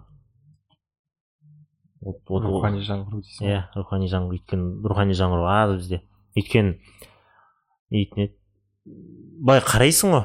Қараған кезде де мысалы енді бәріміз мотивация ретінде күшті адам ретінде там билл гейтс бар біреу бар или там бірдеңе шірдеңе адамдарды қоясың да ше. Ей мен бір жерден естідім біреулерден что сөйту керек бүйту керек андай көп мындай оқу керек даму керек андай болу керек дейді да и көбісінің сөзінде ешкім айтпайды что мешітке бару керек или там рухани даму керек. Мешітке бармасаң да там еді, жақсылық жасап ну рухани даму сондай ана айналыспайды да и сондай айтатын нәрсе ше мен сол ну қазақстан ішінде ну болыпты олар андай ғой не христианство алдан кісілер ғой олар ар жақта. Осы қазақстанда тағы да бір бір екі үш төрт бизнесмендерді қараймын да. Марғұлан аға ғана айтады ше марғұлан аға ғана ше что рухани да даму керек деген сияқты ше. Не только ондай жағынан емес там мына жағынан да мына жағынан да бірақ рухани да даму керек деген сияқты. Қалған ешкім айтпайды ғой. И ал основной масса марғұлан ағаны көретін бар бірақ бәрі көрмейді да. Вот бәрі көретін заттар типа рухани даму керек дейтінді көп ойламайды да что көп оқу керек. Психология андай нетін еді? Токсичные люди абьюзер дейтін бірдеңелер біліп алған соларды білу керек даму керек дейді да там рухани даму дейтін нәрсені көбісі андай қылмайды сөздерімді тыңдашы сенің жалғыз анашы. Көріп сені толғайды. Бұл стереотип ретінде қалып кеткен бұл. Что жетістікке жету үшін ақылды болу керексің деген сияқты ше. Или там біреулер айтады ғой ақылды болсаң неге сен бай емессің? Ақылды болсаң неге сен жетістікке жетпейсің деген сияқты ше? Мхм. Ақылды адам жетістікке жетеді бірақ не сказал бы что ақылдысын ақылды адамдардың барлығы жетістікке жетеді деп. Просто ақылды адамдар ну мысалы кітап көп оқисың менен бір рет біреу сұрады да неге сен кітапты көп оқисың деп ше? Мхм. Типа неге көп оқисың соның бәрін пайдаланасың ба деген сияқты ше? Мен кітапты не үшін көп оқимын? Мен кітапты оқығанда чтоб алда бірдеңе болатынын мен білу үшін и сол болған кезде чтоб мә демеу үшін да просто білдім мен осылай болатын деген сияқты ше. И соған кішкене болсын дайын болу үшін ше. Сондай үшін да мен там бай болу үшін там бірдеңе болу үшін жетістікке жету үшін емес ше. Ну короче кругозорымды кеңейту үшін и жан жақты нәрсе білу үшін да или там бірдеңе болады да чтобы мен алдап кетпес үшін деген сияқты ше. Мен лахват етіп кетпес үшін. И сол үшін оқимын да. А вот көбісі ойлайды что сен кітап көп оқысаң или там ақылды болсаң сен автоматически баю керексің или автоматически там мықты болу керексің жетістікке жету керексің сияқты ше. И бұны да андайдан көргенмін нетін еді ыыы марғұланнан андайынан нетін еді бір жерінен оқығанмын короче ол айтады. Просто ол байлық ретінде айтады или там не андай байлық ретінде. Бай болу үшін ақыл керек емес дейді ше. Ақыл керек бірақ сендер ойлағандай андай емес. Просто энергия керек дейді ғой ше. Иә. Тупо қайта қайта қайта қайта қайта қайта. Жаңа жаңа настроениемен жаңа жасай беру и все болды. дейді өйткені көбісіне сол жетіспейді дейді сен ақылды болып өйткені онда жете алмайсың дейді да. Ақыл дейтін ол жерде қолданатын нәрсе емес дейді. Ну қолдануға болады дейді да. Но не сказал бы что ақыл дейтін. Ақыл жаңағы рухани даму ше өз өзін жаңғырту сондай керек дейді да. Вот егер сен тупо байығың келсе дейді да просто энергияң дохуя болу керек дохуя ебашь ету керек істей беру керек үшін ештеңеге қарамайсың там ойламын деген сияқты. Вот кітап көп оқып ақылды бол дейтін жаңа жағы андай ше типа. Сен ешкім алдап кетпес үшін типа өзің уверенный болу үшін сен өзің дұрыс нәрсе істеп жатрсың деген сияқты. Жаңағыдай чет болып жүрмеу керек та. Жаңалықтарға сеніп қалып ой сондай емес па деген сияқты ше. Жаңағыдай критический мышление бәріне критикамен қарап деген сияқты ше. Соның бәрі оқумен келеді соның бәрі көрумен келеді. Мысалы олай емес мен өзім өмірімде көргенмін что барлығы бар кісілер ше ну пацан кезімде ойлайтынмын мен что үлкен кісілердің бәрі ақылды деп ше. Оказывается ондай емес екен ғой тура пацан кездегідей ғой кішкене мынандай да бар ше. Ақылды да бар нормальныйлар да бар ше. Кішкене бүйтіп қалғандар да бар да. И мен бір екі кісілерді көргенмін. Бәрі бар там. Бақуатты байлық байлық бәрі бар да. Но блядь ананы ше жеткізе алмайсың сөз жеткізе алмайсың. Ананы ше түсіндіре алмайсың. Түсіну қиын ананы ше. Просто білімі жетіспейді да ақылы ше ананы ше. Бірақ өзінің андайын жақсы жасайды да ол өзіне берген андайларын ше. Сол жақсы тапқан. А вот там кругозор андай дейтін жағы жоқ та. Андай андай болады ғой осы жақында банковский система ауысады дедім ғой ше сол между банковский перевод ше тегін болады деген сияқты ше мындай шлюз млюз айтып жатырмын ғой ана кісі түсінбейді да ана ше типа жоқ каспий жақсы дейді да ей иә дегенсің ғой ше анау нетін еді басқа жақтың банкін алып проценті төмен жақтын алып ше мысалы бес жыл бойы сен каспийде істейсің и каспий арқылы ше каспий бір процент сенен андай алатын болса комиссия алатын болса мен басқа банкті қолданамын да ше. Ноль бес пайыз комиссия аламын да. И бес жылда сен мысалы екі миллион мысалы екі миллион құртсаң комиссияға мен бес жылда короче бес жүз мың құртамын да. И бір жарым миллион менің қалтамда қалады ну долгосрочный проект те. Ну типа ақыл сондайлар үшін керек та типа. Ана кісі ақша жоғалта алмайды енді. Но ол нюанстарды білмейді да чтобы оны наебать еткенін ол түсінбей қалады да поздно түсінеді да. Ну поздно уже. Бірақ ол істей берсе істей берсе ол ақшаны табады но уже ол уақытысында түсінбейді да. Алдап кеткен уже понятно болады да. Ну ну сол сол айтқым келген жаңағы кітап не үшін көп оқисың не үшін ақыл ақылды боласың деген адамдар ғой. Сол үшін ақылды боласың чтобы сен наебать етіп кетпеу үшін ше. Чтобы соны білесің иә иә өзің үшін. Қандай абай қандай заманауи қазақтар не қосасың да ну бәріңіз рухани дедіңіз ғой рухани жағына короче біреулер түсінеді дейді ғой құдайдан сұрасам ала беремін деп ше мен всегда осы сөзді айтамын ғой кім айтса да ше құдайдан сұрайды и бірақ все сонымен тірлік бітті короче ұйықтайды үйіне барып только намазбен бітіреді де бөкейханаға мынандай не айтып атам әлихан бөкейхановтың айтуы бойынша короче былай ғой мен оқып айтып мен оны дұрыс айта алмаймын всегда ше өзің жақсы көретін цитация оны дұрыс мен бұл андай емес мен бұл бөкейхан атаны қадірлегенмін десе. Жоқ шын айтамын мен оны не сөзін былай дұрыс всегда айту керек деп айтамын өйткені мықты кісінің сөзі ғой прям прям қазақтардың арасында ең ақылды адам осы.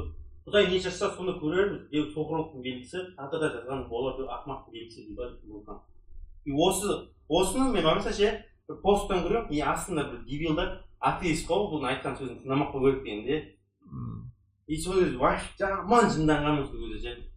Ема деп менің ойымша құдайдан сұрау керек мен де құдайдан сұрайын но бірақ мен жаңағы жұмыс істеймін да мен ну прям мен қатты ебаш етпеймін сол үшін мен өзіме христиан қатты ұнайды мен сол жұмыс істеу керекпін деп өзім ойлаймын де сол үшін менің ойымша жұмыс істеу керек көбірек и сен күтпеу керек та мемлекеттен де күтпеу керек көп нәрсе и құдайдан да көп мемлекеттен ештеңе күтпеу керек кейбіреулер ойлайды мысалы арабтар бай болса и бізде де сондай байлық бар значит біз де кайфовать ету дейді ететін болсаң өмірдің ешқандай қызық емес болды ештеңе өзің жетпесең мынандай не үшін жеттім десең мемлекет берген деп отырсаң қызық емес нәрсе сияқты я этого добился деп айтатын әңгіме болу керек қой жоқ ондайды көп көресің там мешітке андайлар барған кезде ше ну алладан сұрайды ше там осындай осындай деп ше или там ну или мешітке кейбіреулер сондаймен андаймен барады ше сондай сұрау үшін жоқ ол ә, біз ислам мемлекеті болғаннан кейін аузымызда бісмілләміз бар болғаннан кейін алладан сұрау керек. Иә. сұрайсың иә базар жоқ сұрау керек иә. Сұрау керек. Иә.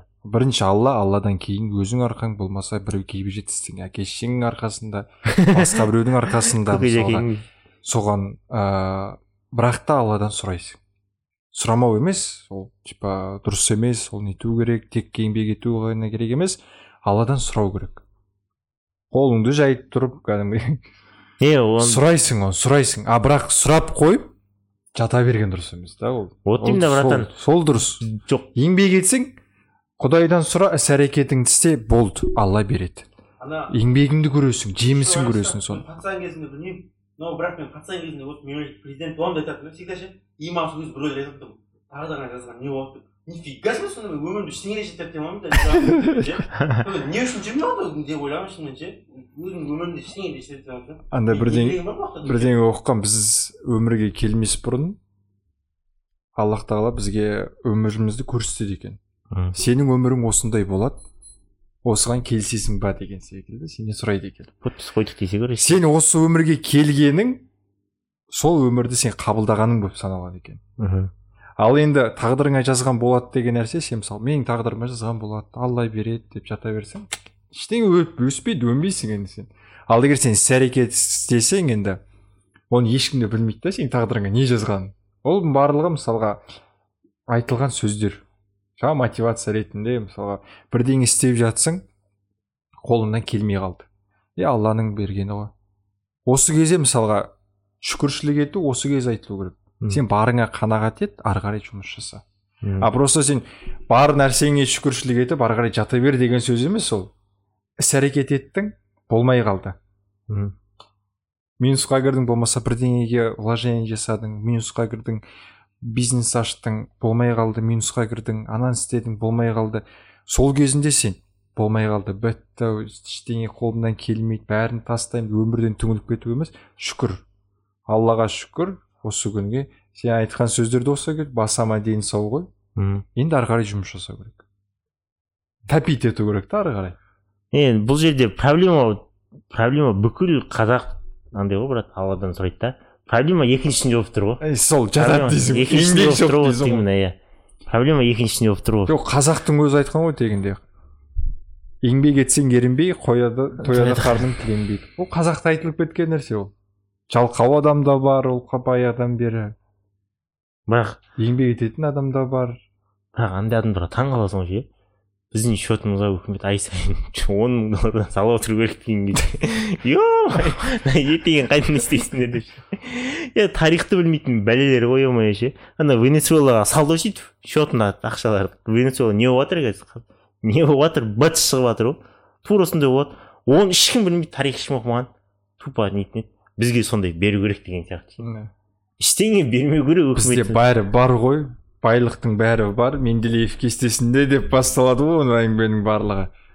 Не базар жоқ. Үкімет кейбір жерлерде дұрыс жұмыс істеп жатқан жоқ. Келісемін. Но как бы кішкене өзімізде де андай бар ғой. Жаман нәрсе бар ғой. Ау рей далион бір кітабы бар. Принцип емес басқа кітабы бар бір андай немен жазған короче. Дейтін еді как работает экономический иә иә иә андай. Машина? су- суретпен ше суретпен салған да. Сонда айтқанда осы ел ел туралы ше бірінші дейді да сол елде мысалы бірінші ел жақсы даму үшін дейді да адамды мысалы адамдарды білімге үйрету керек дейді да оқу оқыту керек көрсету керек тәрбиелеу керек дейді да. И оның бәрі отбасыдан басталады мектептен басталады дейді да тәрбие білім бәрі дейді да. И заңды дейді да и андай бар ғой кәдімгі жазылмаған заңдар ше. Сондайларды адамдар сыйлай білу керек дейді да. Ол бірінші дейді бірінші база дейді. Егер де ол болмаса үкімет вообще дамымайды дейді. Сол бірінші база дейді да. Қарапайым база ғой. Заңды бәрі сыйлайтын болса пара болмайтын еді. Ешкім ақша ұрламайтын еді дұрыс па? Ешкім ала жібін аттамайтын еді. Просто заң ше заң. Ол и то жазылған заң ғой. И жазылмаған заңдарды сыйлайтын болса ешкім ешкім андай қылмайтын еді. Типа жаман сөз айтпайтын еді андай керіс меріс андай түсініспеушілік дейтін болмайтын еді деген сияқты ше. Артынан жаман сөз айтпайтын еді деген сондайларды иә ол бір дейді да егер де содан өтетін болсаң дейді да екінші дейді да общий цель болу керек дейді. Бүкіл елде короче бір цель болу керек та чтобы біз осыған жетеміз деген сияқты ше. Өйткені мынау елде бір цель болмаса ештеңеге жете алмайсың. Өйткені там азамат соғысы болды бірдеңе болады или там біреу бір біріне қарсы мынау мындай мыналар типа осындай емес мыналар мұсылман емес мынау бірдеңе сендер жамансыңдар сендер негрсіңдер жаңағыдай ше. Общий цель жоқ и оны дамайсың. Дейді осы екі этап дейді да. Біз әлі бірінші этабынан өте алмай жатырмық қой ше бірінші этабынан ше. Егер де бірінші этаптан өтсек екінші этапқа өтеміз екінші этап бір цель болады. Бір цель бізден қақтан болады. Біреулер типа счетқа он он мың доллар салып жүреді дейтін адамдар не күтесің? Вот. Одан кейін ше бізде айтады мысалы осы америкада шығарады техника технологиялар бірдеңе шірдеңелер деп ше. Иә бізден ештеңе шықпайды. Бізде бірдеңе шығарғымыз келеді деген сияқты ше. Вот рейдал айтып жатыр да бірдеңе шығару үшін сол екі цельден өтіп алыңдар дейді да. Үшінші цельге келесің дейді үшінші цель вот инновация дейді жаңа бірдеңелер шығарасың дейді. Вот содан кейін елің дамиды дейді да. Ол тупо просто просто ретінде мысалы голландияны айтқан нидерланды ма сол ел ше? Короче сол орта орта ғасырларда ше өткен ғасырларда корабль там кристофор колумб бар кездері ше. Олар өте білімділі болған дейді да өте білімділі болған дейді да. И бір бірін қатты сыйлаған закон бәрін жақсы сыйлаған дейді да. Ол бір одан өтті дейді да. И общий цель болған дейді. Соларда дейді да чтобы елді дамытамыз бүйтеміз сөйтеміз. бүкіл халықта общий цель болған дейді да типа өзіміздің әл ауқатымызды көтереміз деген сияқты и потом олар инновация жасады дейді. Там корабль істеді бүйтті сөйтті жан жаққа барды бірдеңелер ашты ше торговля оның бәрі инновация ғой енді жаңа біреу и содан кейін ел дамыды дейді да америкада сондай келді мысалы сондай ну елдер сондай болып жатыр дейді да что и айтады да ең бірінші елдің дамуы үшін жаңағыдай ше тәрбиеден бастау керек дейді да законнан. Бля біз әлі законды андай алмай жатырмық қой еп простой. Әшейін ол айтады да законды бірінші законды қадірлеу керексің потом жазылмаған закон дейді да. Общепринятый закондар ше. Е мое біз общепринятый закон былай тұрсын күте тұрсын ол ше. Қарапайым заңды да андай қыла алмаймыз е мое ше. То не күтесің ғой мә. Ну соның бәрін оқыған кезде е мое дейсің ғой ше. То жұрттар инновация күтеді мындай күтеді дейді де. Әрбір этаптан өтпей сенің елің дамымайды дейді. Сол этаптардан өтесің сол кезде елің дамиды дейді де. А біз ол этаптардан әлі не только этап этапты бастаған жоқпыз өз кіре берісінде табалдырықта жүріп қалдық кіре жатырмыз дейсің ғой. Жатырмыз иә. Вот заманның қазақтарға сондай көп оқу керек атаңа заман қазақтарға көп оқу керек. Сөздерімді тыңдашы сенің жалғыз анашың көріп сені толғайды. Ал сөйле е асгардта қалай екен тор локиға сәлем айт десе сен айтыпсың ғой жазылған жазылмаған заңдар деп. Аха. Жазылмаған заңдардың бәрі негізі дінде жазылған ғой. Иә. Вот с- соған қарау керек. И ана джордан питерсон мен постоянно айтып жүрген психолог бар ғой. Ол айтады типа мен өмірімде анандай адам к- көрмегенмін дейді да типа ну бір нәрседен құтылып кетіп қалған типа. Не бывает такого. Говорит типа жизнь всегда наказывает. Это всегда говорит. Мхм и ә, мысалы ол айтады адам маған адамдар келеді «Мына- мынандай мынандай проблемаларым бар дейді да. И ебать сен психолог болып кеткенсің ба мынандай мынандай проблемаларым бар дейді. Бірақ неге екенін түсінбеймін дейді да. Мен вроде бәрін нормально істеп жатырмын дейді да. И одан одан кейін сұраққа сұрақтар қоясыз дейді. «На- мынаған дейін не болды? Одан кейін мынаған дейін не болды? Одан кейін мынаған дейін не болды? А мына жерде сен бүйткен екенсің ғой дейді оған. Сосын типа мына жерде сен типа бұл жерде алдап кетейін дегенсің дейді и ты он, он говорит типа ты хотел э, как бы полотно реальности э, как бы изменить и- и скрутить Мгм. и с этим ты типа никак не можешь Э, потом тебе по- будут последствия по-любому к этому говорить хочешь не хочешь иә да так и так типа сөздерімді тыңдашы сенің жалғыз анашың көріп сені толғайды. Жаңалықтар бірдеңе оқыған кезде или там бірдеңе естіген кезде хотя бы бес неге не үшін деген сұрақ қою керек қой. Мысалы бір нәрсе оқисың қанттың мысалы қазір алтын ғой сахар ше? Мысалы қанттың бағасы қымбаттап кетті дейді да. Неге қымбаттады ол деп? Бір дұрыс па? Осындай осындай россиямен соғысып жатыр неге болып жатыр хотя бы осындай болу керек та или там біреу біреуді мысалы атып кетіпті неге атты ол бір ше? Мысалы жұрттар атпайды просто ана адам атты дейді да мысалы «А, болыпты ана атты дейді да ат, атып тастады дейді да анау атқан адам жаман анау атқан адам мындай анау мындай анау мындай дейді да неге ол атып десе сөйтсе ол қорғаныпты да. Анау ана атып тастайтын сияқты ше. Не үшін қорғаныпты ол ше? Анау күресші бірдеңесін білдірген или баласына бірдеңе істеген сияқты ол неге өйтіпті? Сөйтсе анандай вот вот шыға береді шыға береді да ше суть ше. Біздер просто бір неге де қоймайсың ғой сұрақ ше. Тупо атып тастапты оны соттау керек соттау керек деп ше. Ну может шынымен соттау керек шығар білмейсің ғой. Өліп болғаннан кейін ше. Бітті. Иә атты бітті все деген сияқты ше. Ну енді өз өзін қорғады мысалы анауын атты анау атты ну адам өлтірген жаман енді. Өмір жаман жаман примерлер келтіремін ёпта нормальный пример жоқ. Ну хотя бы сондай деп жатқаным да иә неге деген сұрақтар қою керек дейсің ба сонда хотя бы бес неге иә бес неге? Иә бес неге не үшін? Жоқ оны жарайды сен. Жаңалықтар жақсы. мысалға өмірде де ода да қоюға болады неге деп. мен мысалы айтар едім бір нәрсе сатып алғың келсе сол кезде неге деп любой нәрсеге қойсаң болады почти потом любой нәрсеге. Мысалы қалай айтсам болады. Бүгін мысалы неге непродуктивен кеше дұрыс ұйықтамадың дұрыс па? Кеше неге дұрыс ұйықтамадың өйтіп істедің неге өйтіп істедің мынау дұрыс болмады. Неге ол дұрыс болмады? Мынау дұрыс? Шыға шыға берді шыға берді короче. И соңында долбоеб екен сонымен сұрақ жабылады не не не үшін сатып алайын деп ғой все андайсың ба сен? Мар- маркетинг ілініп қала беретін адамсың ба крючокқа? Жоқ ондай емес просто андай ше типа инстаграмнан. Не горячая акция курочка бірдеңе дегенді алайық деп ше алайық алайық деп па иә ондай адам емессің ба? Жоқ ондай адам емес. Просто неге деген сұрағыңды айтамын да мысалы мен үшін жаңалықтарға алып неге деп оны бас қатыру ол мен үшін бас қатыру ол Мгм. Сен үшін ол не үшін ары қарай іздеп оны қазбалап оның нәрсесін жетіп мен үшін оқимын е өлтіріп кетті. Е өлтірсе өлтіріп кеткен жүрсің нет ол, ол, жағында емес. Андай болады ғой, бізге әсер ететін жаңалықтар ше? Что бізге әсер етеді. И сен ол жаңалықпен бөлісесің да. Мысалы қара бір жағынан ол жаңалықты оқымады сен оқымадың мен оқыдым да. И прикинь ана жақта анау пара алыпты дейді мысалы сен жүресің. Анау жаман деп анау пара алыпты деп ше? Ау а маған вообще? И сен оны басқа біреуге айтасың басқа біреу ана адам қиналып қалады деп ойлай ше и бүкіл қазақстан ананы жек көреді. Анау не үшін жек көретінін түсінбейді да. Ол болады пара алмаған короче пара алатын адам бірдеңе вот. Сондай сияқты да сондай болуы мүмкін да. Вот хотя бы сондайлар да. Адам өлтірген болыпты америкада сондай вообще көп қой қазір. Не қазір культура отмены деген нәрсе.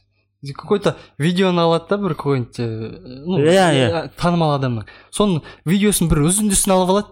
Ал вообще полный видеоны тыңдасаң ол вообще Иә. басқа басқа иә нәрсе. иә вот. Бір үзіндісін алады да типа ол бүйтіп айтты дейді да и потом все и оны көрмейміз полностью бәрін жауып тастаймыз бәр жерден деген сияқты. Бәрі шыға келеді.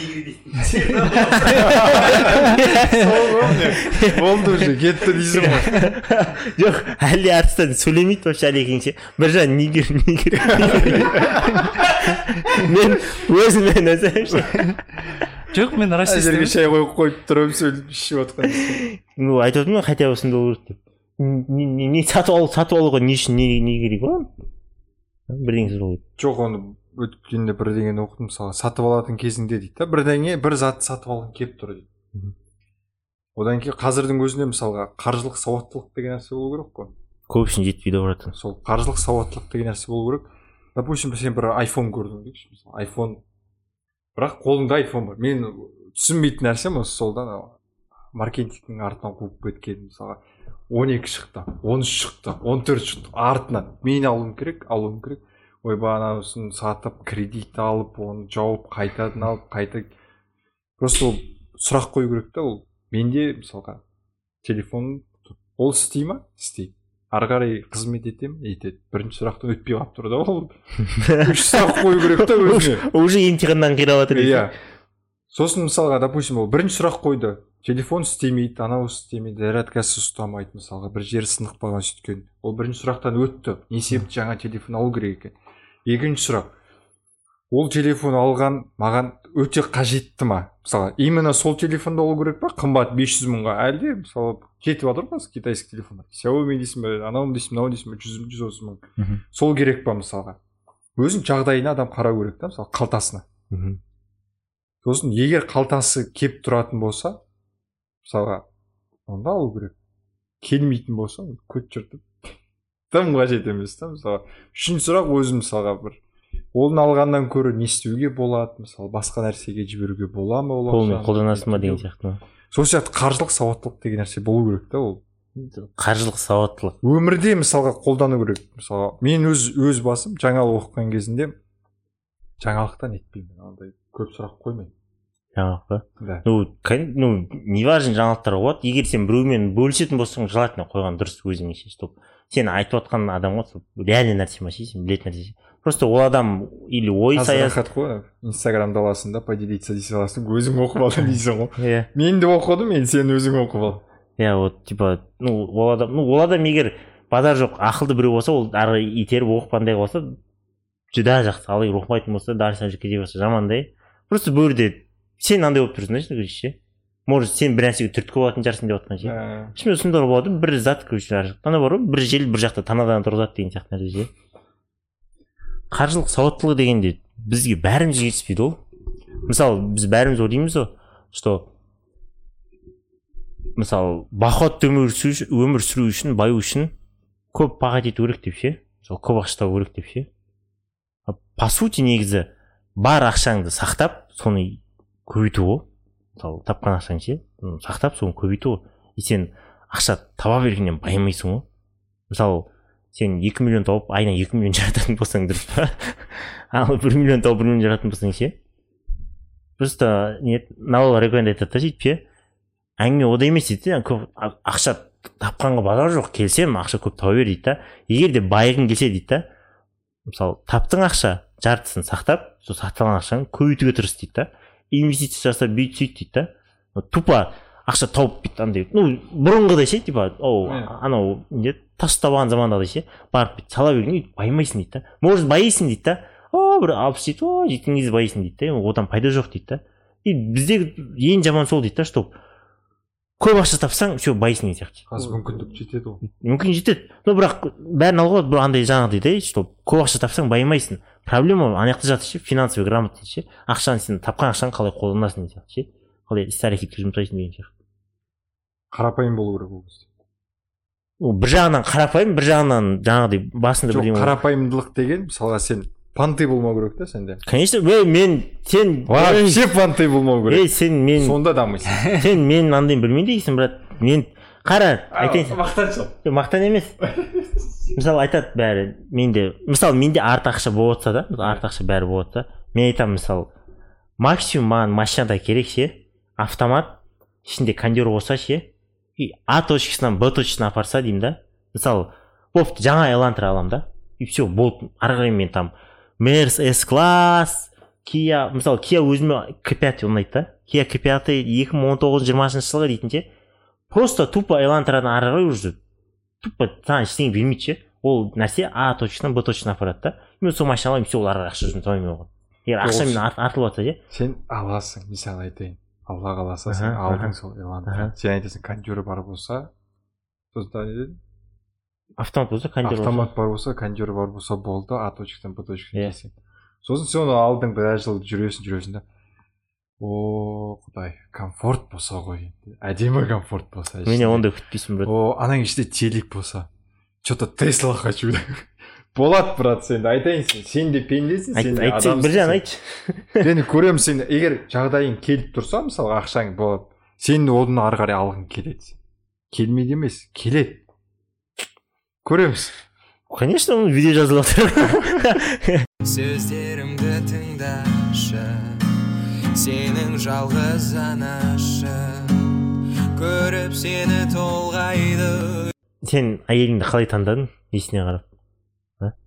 Ақылына тупо ақыл ма басқа ештеңесіне қарамадың ну бопты бүйтіп бүйтіп сұрақ қойшы болашақ әйеліңнен көргің келетін үш қасиет или үш бірдеңе короче үш қасиет болсын мінез болсын бірдеңе болсын сен соны қалай таңдадың деп жатқаным ең біріншісі көркі ақылдылығы көркі ма ақыл че то екі кетіп қалды десе ей мынауың е біз сияқты ей деп жоқ енді ол адамның барлығы ей сен бастамай айтып құлап ғой. қараған кезінде мысалы ойбай түріне қарама ішкі жан дүниесіне қарау керек түрі не просто қарайсың ғой по-любому иә қарайсың бірақ қандай ғой. Бір дегенде түріне қарайсың дұрыс па? конечно братан. Соны бірақ айтып отырмын. әркім ай көрінер көзіне деген сияқты әркім сұлулығы әртүрлі ғой. Мысалы сенің сұлулығың көзіне деген саған ұнайтын қыз маған ұнайды маған ұнайтын қыз саған ұнайды деген дейді ғой. Ақ болыпты ақыл сұлулығына қарарсың ақылына қарайсың потом? Мінезіне. Қандай болу керек мінез? Әркімге өзінің мінезі. Гугл айтып беріп отыр саған көрдің ба гугл в помощь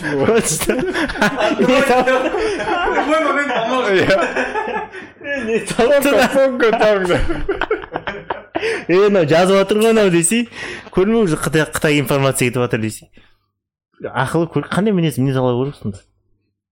Мен үшін мысалға өзім активный болғаннан кейін мінез жуас болу керек мен үшін. Мхм айтады ғой типа тұрсынбектің бір айтқан несі бар. Мінезі қатал сөйлеп қалған ағаларымыздың әйелдері жуас үндемейтін болады сөйлеп қалған жеңгелеріміздің күйеулері тұйық болады сол секілді. Мен өзім сондай активный болғаннан кейін менің әйелім сондай ашық емес. Мхм тұйық. Мхм екеуміз бір бірімізге совпадать етеміз аты алтынай иә алты алтынай. Мінезі сондай жайлы маған келеді. Көркілі азан мен тұрып андай қыла ма сәлем сала ма жоқ бізде сәлем салу жоқ а сенде жоқ па әй сен моңғолсың біз моңғолмыз моңғолдарда ондай жоқ қой сразу прикольчик деп сол ма болды ма үшеуін айтып отыр қазір құдайға шүкір жақсы ғой бәрі шүкір құдайға құдайға таныстыратын шығарсың көретін шығармыз көргенде айтасың ғой е че то келмейді ғой мынау деп ше сөйтсе активная біреу отыр дейсің ғой ше сөздерімді тыңдашы сенің жалғыз анашы көріп сені толғайды. Все болды. Бүгінгі үшінші серия ма иә үшінші серия үшінші серия бітті. Не айтасың? Соңғы бірдеңе айтсайшы. Біздің подписчиктерге соңғы. Соңғы бір қарсы братан айтайын ба? Екі сағат көріпті бір кісі ше соған бір комплимент айтсайшы. Молодец. Примерно жоқ примерно өзің екі сағат көрген шығарсың. Өз өзіңе. Комплимент айтсайшы молодец. Басқа ештеңе айтпайсың. Жаңа айтсың ғой саған не дейтін еді? Не айттың? Әдет ғұрпыңды ұмытпаңдар бірдеңе шірдеңе деп. Красавчиксің деп ше? Бастарға Ба- бақыға бір рет айтшы десем ше? Бастарың аман дендерің сау болсын. Басы деніміз сау басымыз аман деп ше? Басымыз басымыз не? Соқсын баха бір рет айтшы десем ше? Всегда тұрып тұрсын дейді. әйелдерге ше қыздар көріп отыр ғой десем бастарың ауырмасын дейді. Ебай дегенсің все құдай қаласа тағы шақырамыз ғой бүйтіп енді иә иә. Все давайте сау болыңыздар аман болыңыздар. Рахмет. До конца көрген адамға короче красавчиксің ғой тұрып тұрсын. Бастарың да ауырмасын все давайте. Қанша жылдар созбасын бәрібір керек асығыңа қорғасын. Неліктен жалғыз қаламын деп қорқасың бар ғой бар ғой сенің отбасың үйде ең әдемі көбелек. Қалдыруы мүмкін жүрегіңді өкпелеп. Айтқан шығар біреу өкпеңді көк төкпе деп бекер